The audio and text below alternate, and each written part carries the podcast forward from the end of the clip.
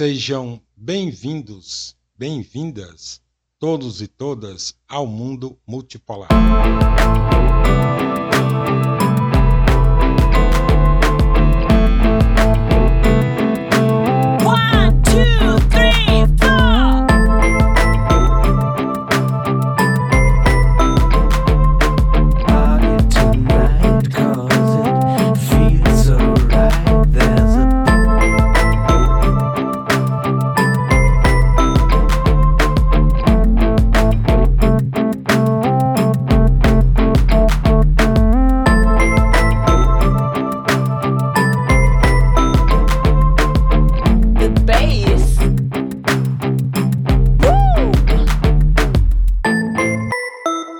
Hoje vamos falar mais abrangentemente sobre a Ásia e o risco do conflito na Ásia. Mas antes, vamos à Ucrânia. Na minha opinião, a votação de ontem no, na ONU eh, deixou uma impressão muito preocupante em relação ao Brasil. Eu digo por quê. Ao apoiar o Império, e objetivamente foi o que o Brasil fez, pode depois tentar, eu acompanhei toda a cobertura da mídia, é, inclusive da imprensa alternativa, e na imprensa alternativa, a imprensa, na verdade não é alternativa, a imprensa independente, é, predominou uma linha de justificar a posição brasileira no que, na minha opinião, é injustificável. Foi um equívoco é, muito grande da diplomacia brasileira. E digo por quê. Primeiro, porque, de um ponto de vista bem objetivo, faria sentido para o Brasil apoiar o Império se houvesse uma contrapartida desse apoio. E o que seria uma contrapartida? Seria uma contrapartida o seguinte: eles vão transferir parte de cadeias produtivas para o Brasil, vão transferir tecnologia para o Brasil, vão fazer investimentos em trens de alta velocidade no Brasil e transferir essa tecnologia para a gente. Enfim, um ganho efetivo, algo que desse um plus na nossa meta, pelo menos formalmente divulgada pelo governo brasileiro, que é de buscar a reindustrialização do país. Se é esse o objetivo, é, a votação faria sentido se tivesse amarrada tais compromissos, mas não. O Brasil simplesmente cedeu à posição americana e votou a favor do, do, do Império. Não vai ganhar nada com isso. Poderia estrategicamente estar negociando uma cadeira no Conselho Permanente é, da ONU, do Conselho de Segurança, né?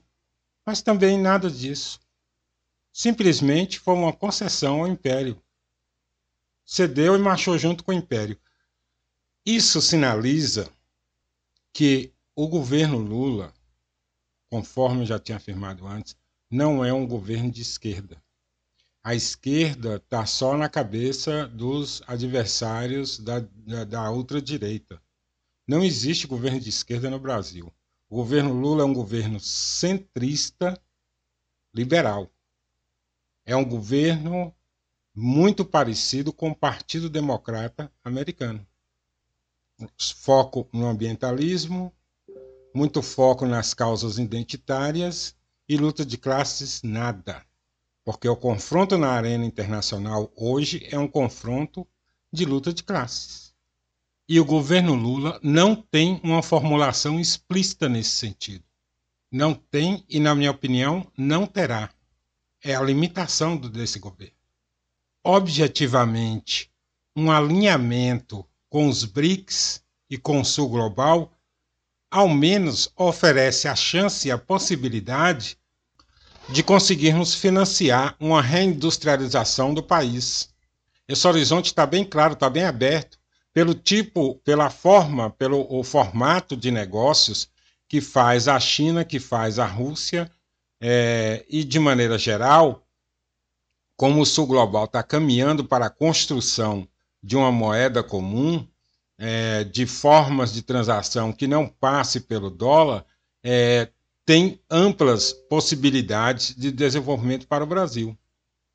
Então, se, eh, o Brasil se abster não abalaria por demais a relação com os Estados Unidos, era uma posição esperada pelos americanos também. Eles forçaram pela adesão do Brasil, mas é, é, é, não se espantariam com a posição de neutralidade do Brasil, que seria a posição mais coerente para o Brasil, é, e é, permitiria ao Brasil manter todas as portas abertas com o Sul Global.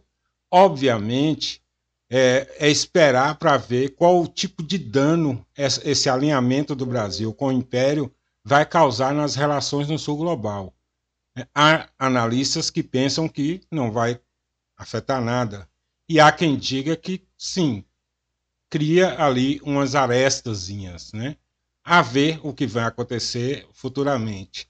Mas a posição do Brasil me preocupa por essa outra questão, pelo o perfil do governo brasileiro é um governo que tem muita presença do, do, da influência norte-americana na própria composição do governo. Até é, faltou ao Brasil a compreensão do momento. Por que, que essa votação ocorreu agora? Ocorreu agora porque a Rússia está prestes a lançar uma grande ofensiva e, obviamente, a guerra na Ucrânia não pode ser vencida pelos ucranianos. Ela está perdida, mesmo com todos os, o, o, o arsenal que é toda a OTAN trabalhando contra, trabalhando a favor da Ucrânia, não tem como a Ucrânia vencer essa guerra. Essa guerra está nas mãos dos russos, no campo de batalha. Ela está nas mãos dos russos. Então a, a, a, a votação vem em momento oportuno para justificar uma escalada maior de violência na, na, na, na, na Ucrânia o suposto argumento de que ah, abrir negociações de paz, ninguém está interessado em negociações de paz. Os Estados Unidos não querem a paz, os ucranianos não querem a paz porque agora eles perderiam, né? É, eles acham que dá para vencer, então eles, eles entendem que perderiam, eles não vão querer a paz, e a OTAN não quer a paz. A OTAN quer a expansão da guerra. O, o, o mundo de Alice para os Estados Unidos e a OTAN seria a Rússia dividida em cinco países. Então eles querem forçar a guerra, no mínimo para desestabilizar o governo russo, derrubar o governo Putin e colocar um governo fantoche pró-americano. Então não há cenário nenhum. Essa lorota de tentar buscar um acordo de paz foi tentar envolver as nações. Qual era a lógica? A lógica era obter uma votação mais expressiva. Nesse sentido, os otanicistas e os americanos fracassaram porque eles queriam uma, um, um, um, apoio muito maior, eles queriam uma quase unanimidade. Os Estados Unidos não lida bem com o contraditório, com quem diz não a ele. Então eles queriam forçar com essa votação uma votação bem mais expressiva. É, esse tipo de votação eles já tiveram no passado, né? então não interessava esse tipo de votação. Até porque não é só o número, você vai olhar ali o perfil de quem é os votantes. Então tem votantes que têm muito mais peso e eram esses votantes com muito mais peso que era alvo dos, dos Estados Unidos, incluindo o Brasil. Então eles conseguiram levar o Brasil, mas não conseguiram levar o resto dos BRICS, por exemplo, que ficaram todo contra, ficaram tudo ali na posição de neutralidade. Ou seja, os Estados Unidos não controlam esse pessoal e é quem eles gostariam de controlar. Os pequenos já sabem que ele ameaça jogar um míssil e todo mundo vota a favor. Mas o problema deles, o problema dos americanos eram os grandes países, os médios e grandes países. E desses médios e grandes países, ele só conseguiu convencer o Brasil. Lamentavelmente.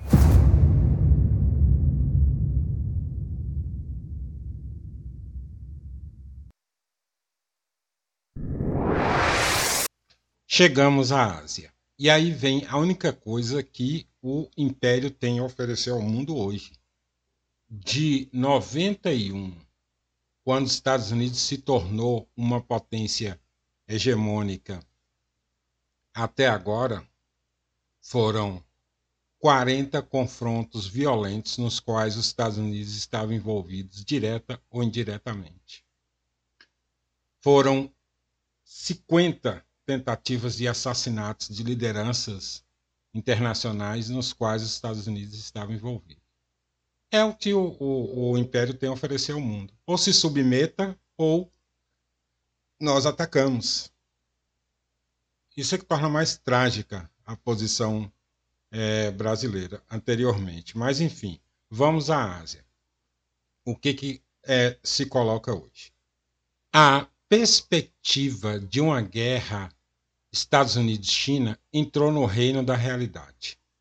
O aumento das provocações de militares e políticos dos Estados Unidos em relação ao status de Taiwan, que a China considera parte de seu território histórico, aumentou a possibilidade de confronto nos últimos anos. Com apenas 13 dos 193 Estados-membros da ONU reconhecendo o governo de Taipei como entidade separada, a reação da comunidade global a um ataque liderado por Washington sobre o status de Taiwan permanece altamente incerta. Hoje, a reação da estratégica Ásia Ocidental a um hipotético conflito entre as duas superpotências está em jogo. No entanto, dada a relutância da região em tomar partido no impasse russo-americano, é provável que seja igualmente hesitante em fazê-lo no caso de um conflito Estados Unidos-China. Em um memorando divulgado em 27 de janeiro, o general americano Mike Minihan, chefe do Comando de Mobilidade Aérea, escreveu, aspas, né, meu instinto me diz que lutaremos em 2025. Fecha aspas. As opiniões do general Minihan se alinham com a declaração do ministro da Defesa Nacional do, de Taiwan, Chu Ku-sheng, em 2021, de que a China será capaz de lançar uma invasão em grande escala de Taiwan no mesmo ano. Em resposta aos comentários do general Minihan, Mike McCall, presidente do Comitê de Relações Exteriores dos Representantes da Câmara dos Estados Unidos, disse à Fox News: Espero que ele esteja enganado, mas acredito que esteja correto. Colocando lenha na fogueira, o líder da maioria no Senado dos Estados Unidos, Mitch McConnell, disse em 29 de janeiro: as chances de conflito no relacionamento com a China por causa de Taiwan são muito altas. Depois que o general dos Estados Unidos emitiu um alerta de que Washington pode entrar em combate com Pequim nos próximos dois anos, as tensões entre os dois países foram ainda mais exacerbadas pelo incidente do balão espião chinês, digno de uma paródia, por sinal. De acordo com alguns republicanos sêniores e líderes militares dos Estados Unidos, há uma preocupação crescente de que um conflito em grande escala entre as duas superpotências seja iminente, com as regiões Ásia-Pacífico, AP, e Sul da Ásia, SA, provavelmente sendo os principais teatros de guerra. Ian Achakazai, analista geopolítico e ex-conselheiro do governo de, do Baluchistão, do Paquistão, disse ao The Cradle que, aspas para ele, as possibilidades de uma guerra entre os Estados Unidos e a China coloca todos no limite, especialmente as regiões que estão intrinsecamente ligadas aos Estados Unidos ou à China. Algumas nações serão obrigadas a escolher entre se aliar aos Estados Unidos em caso de guerra ou manter o status quo para diminuir a possibilidade de hostilidades. Fecha aspas. Envolvimento russo na Ásia Ocidental.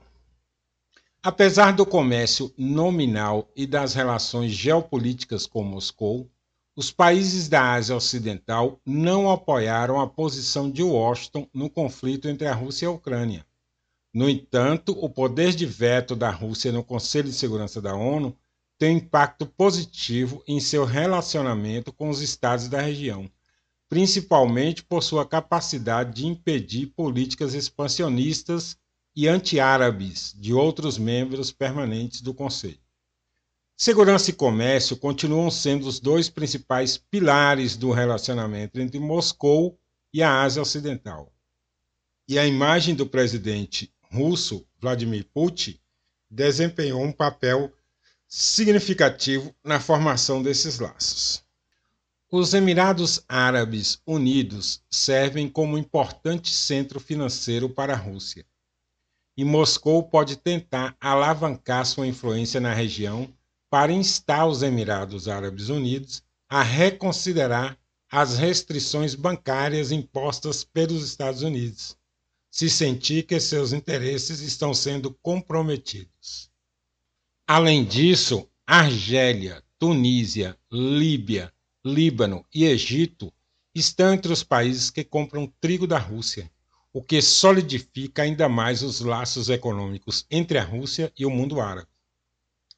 Além disso, desde que ingressaram na Organização Expandida dos Países Exportadores de Petróleo, a OPEP+, em 2016, a Rússia e a Arábia Saudita trabalharam em estreita colaboração para regular a produção de petróleo e os ajustes de preços como parte dos acordos da OPEP+.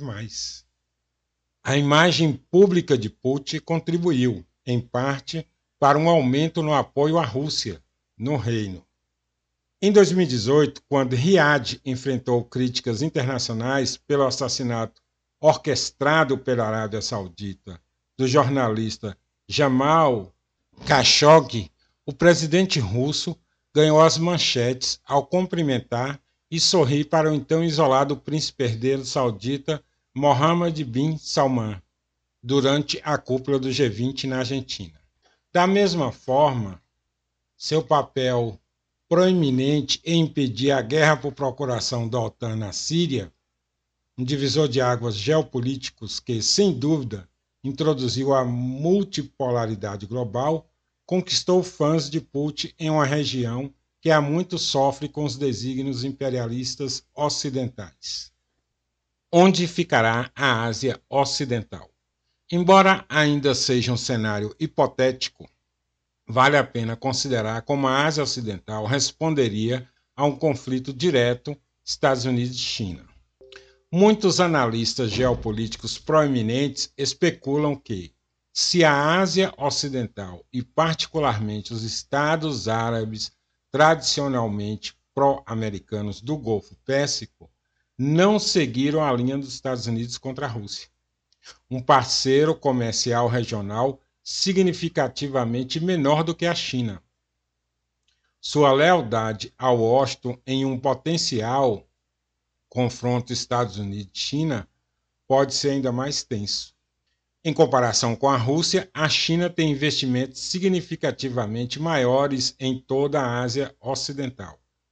Em 2021, o comércio bilateral entre Pequim e a região totalizou 330 bilhões de dólares, com aproximadamente 50% do suprimento de energia da China vindo do abundante Golfo Pérsico. A China realizou mais de 200 bilhões em comércio somente com a Arábia Saudita e os Emirados Árabes Unidos. De 2005 a 2021, Pequim investiu 43,47 bilhões na Arábia Saudita, 36,16 bilhões nos Emirados Árabes Unidos, 30,05 bilhões no Iraque, 11,75 bilhões no Kuwait, 7,8 bilhões no Catar, 6,62 bilhões em Oman e 1,4 bilhão no Bahrein. Além de seus investimentos em comércio e energia, a China também investiu enormes somas de dinheiro em infraestrutura na Ásia Ocidental e Norte da África e projetos de desenvolvimento de alta tecnologia por meio de sua iniciativa do Cinturão e Rota, BRI, de vários trilhões de dólares. Pequim firmou acordos de cooperação estratégica com a Arábia Saudita, Emirados Árabes Unidos, Argélia, Egito e Irã, e alistou um total de 21 nações árabes em seu ambicioso esforço de uma década para reviver a histórica Rota da Seda e exportar seus produtos para os mercados em toda a Europa e África. Atualmente, a infraestrutura desenvolvida pelas nações do Golfo Pérsico serve como ponto de trânsito para dois terços das exportações chinesas para esses continentes. O Egito é um centro crucial para o BRI, com a área de desenvolvimento econômico tecnológico na zona econômica do Canal de Suez do Egito, perto de Ain Shoknan, representando um dos principais projetos para os quais as duas nações assinaram contratos totalizando 18 bilhões em 2018. O Iraque, o terceiro maior fornecedor de petróleo para a China, depois da Arábia Saudita e da Rússia, também recebeu 10,5 bilhões de Pequim para projetos de energias relacionados ao BRI, e apenas essa semana concordou em substituir seu comércio de dólares com Pequim pelo yuan chinês. Ou seja, o Iraque também trocando ali o dólar pelo yuan chinês. Né? Na Ásia Ocidental, os Estados Unidos jogam o segundo violino para Pequim. A colaboração chinesa com a Ásia Ocidental e o norte da África não se limita ao comércio e à economia.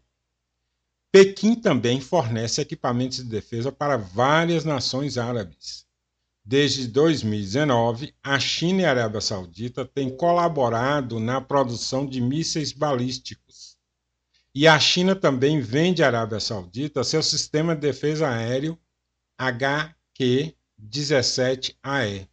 Os drones chineses Winglang foram comprados pelos Emirados Árabes Unidos e o Iraque fez um pedido de drones CH-4B. A Jordânia comprou CH-4Bs em 2016, enquanto a Argélia adquiriu CH-5, a próxima geração do tipo CH-4B, para expandir sua capacidade de aviação em 2022. Além disso, a Saudi Advanced Communication and Electronic Systems firmou uma parceria para construir uma fábrica de drones para produção local de veículos não tripulados. Embora a relação do governo do presidente dos Estados Unidos, Joe Biden, com Riad tenha sido tensa devido a divergências sobre direitos humanos e política energética, a China está fazendo progressos significativos no fortalecimento de seus laços com o país. À medida que Pequim se aproxima da Arábia Saudita, a mensagem de Riad para Washington é inequívoca. Abre aspas, as pessoas no Oriente Médio, leia-se Ásia Ocidental, estão cansadas da interferência de outros países, porque sempre vêm com problemas. Fecha aspas.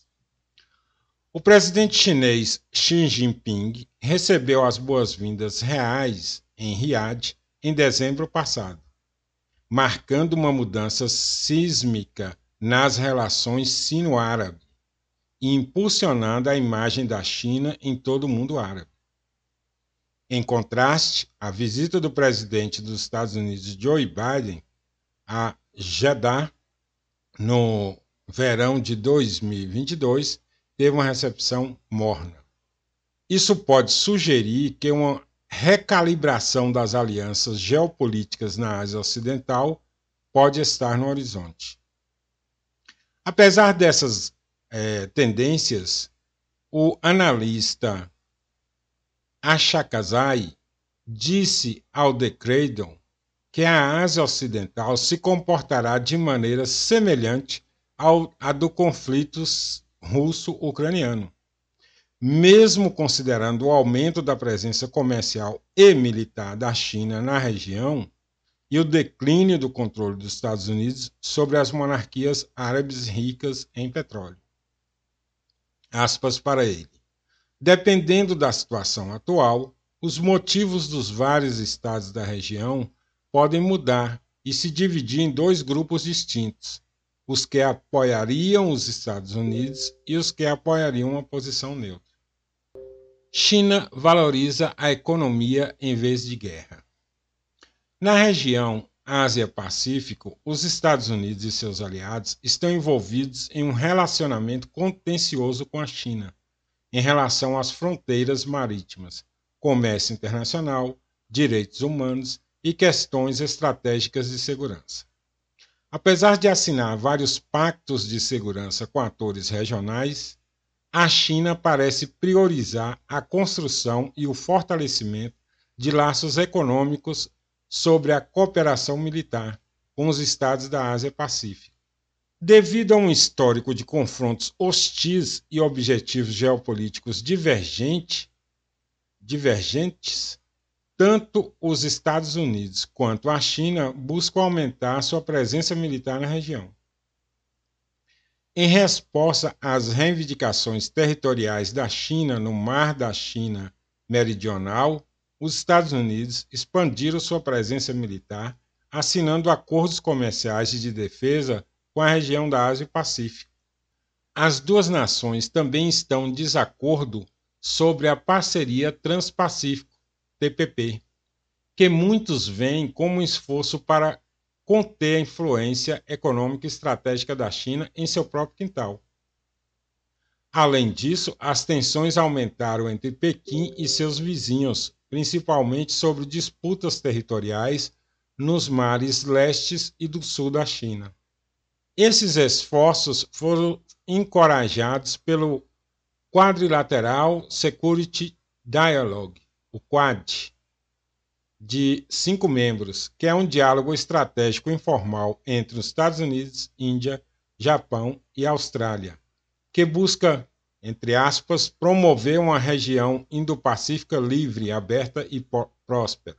De acordo com Ashakzai, aspas para ele, países que têm amplos acordos de defesa com os Estados Unidos, como o Japão, a Coreia do Sul e a Austrália, têm maior probabilidade de ajudar os Estados Unidos essas nações, que há muito se beneficiam de suas estreitas conexões com os Estados Unidos, agora devem enfrentar as ambições territoriais chinesas na região e no mar da China Meridional. As nações que têm uma parceria informal de segurança com os Estados Unidos, como as Filipinas, provavelmente apoiarão os Estados Unidos em um confronto. Fecha aspas. O analista explicou que espera-se que Singapura, Tailândia e Malásia permaneçam neutras durante o conflito devido aos seus fortes laços comerciais e de investimentos com a China.